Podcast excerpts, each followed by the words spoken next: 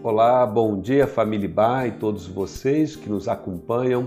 Aqui é o pastor Natan Carvalho e este é o devocional diário da Igreja Batista Avenida dos Estados, em Curitiba, Paraná. Hoje é quarta-feira, dia 17 de março de 2021. Esta semana, nossas meditações estão baseadas no tema Deus transforma. O texto bíblico selecionado para nossa meditação está em Êxodo, capítulo 25, verso 8, que diz: E farão um santuário para mim, e eu habitarei no meio deles. Desde o capítulo 24 de Êxodo, nós temos a descrição de que Deus chamou Moisés, Arão, Nadab, Abiú e 70 dos anciãos de Israel. Por intermédio destes homens, Deus faz uma aliança com o seu povo no Monte Sinai. Depois, então, Deus chama novamente Moisés, que ficou 40 dias e 40 noites no monte de Deus, onde a sua glória pousou sobre o Monte Sinai. No capítulo, então, 25 de Êxodo, nós temos a revelação de que Deus mandou trazer ofertas para a construção de um tabernáculo.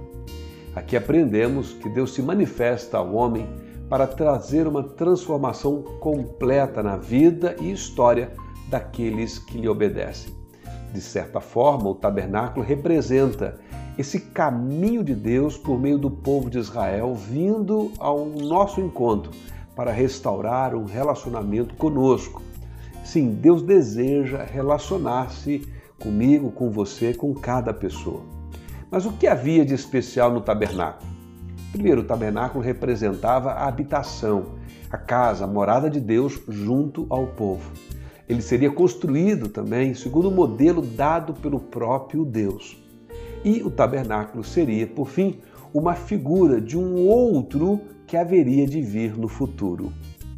Anos mais tarde, o profeta Ezequiel, conforme registrado em seu livro, capítulo 37, verso 27, ele declarou: o meu tabernáculo estará com eles, eu serei o seu Deus e eles serão meu povo.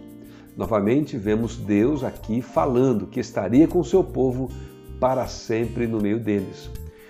O apóstolo Paulo então faz referência no Novo Testamento a esta profecia de Ezequiel, que traz essa expressão de que Deus estaria no meio do seu povo, desde lá do livro de Levítico.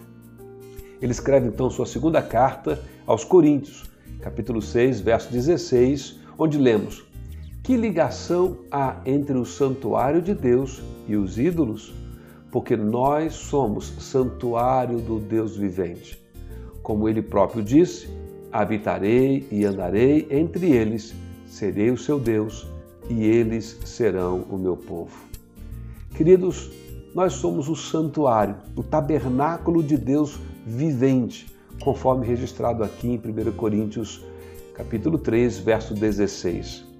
Não sabeis que sois santuários de Deus e que o Espírito de Deus habita em vós?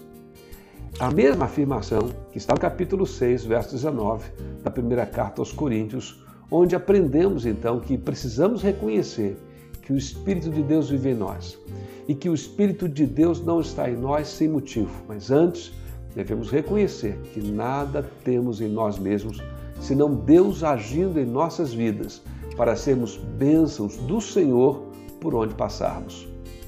Lá no texto de Apocalipse, capítulo 21, versos 2 e 3, nós lemos: Vi também a cidade santa, a nova Jerusalém que descia do céu da parte de Deus, ataviada como noiva adornada para o seu esposo. Então, ouvi grande voz vinda do trono dizendo: Eis o tabernáculo de Deus com os homens. Deus habitará com eles. Eles serão o povo de Deus e Deus mesmo estará com eles. Queridos irmãos e irmãs, somos santuário de Deus aqui na terra para fazermos parte do santuário de Deus na eternidade, quando então Deus, com os homens, habitaremos juntos para sempre, sem lágrimas, sem morte, sem luto, sem pranto, sem dor, sem pandemias. Herdaremos com ele todas as coisas, tendo-o como nosso Deus, e nós seremos seus filhos por toda a eternidade. Devemos ser os tabernáculos de Deus hoje, aqui na terra, para que por onde passarmos as pessoas conheçam a palavra de Deus e também experimente o seu poder transformador. Que assim como nosso Senhor Jesus Cristo, nós possamos causar impacto e influência na vida das pessoas, deixando marcas profundas de transformação espiritual. Que seja assim. Deus abençoe sua vida e vivamos o poder de transformar.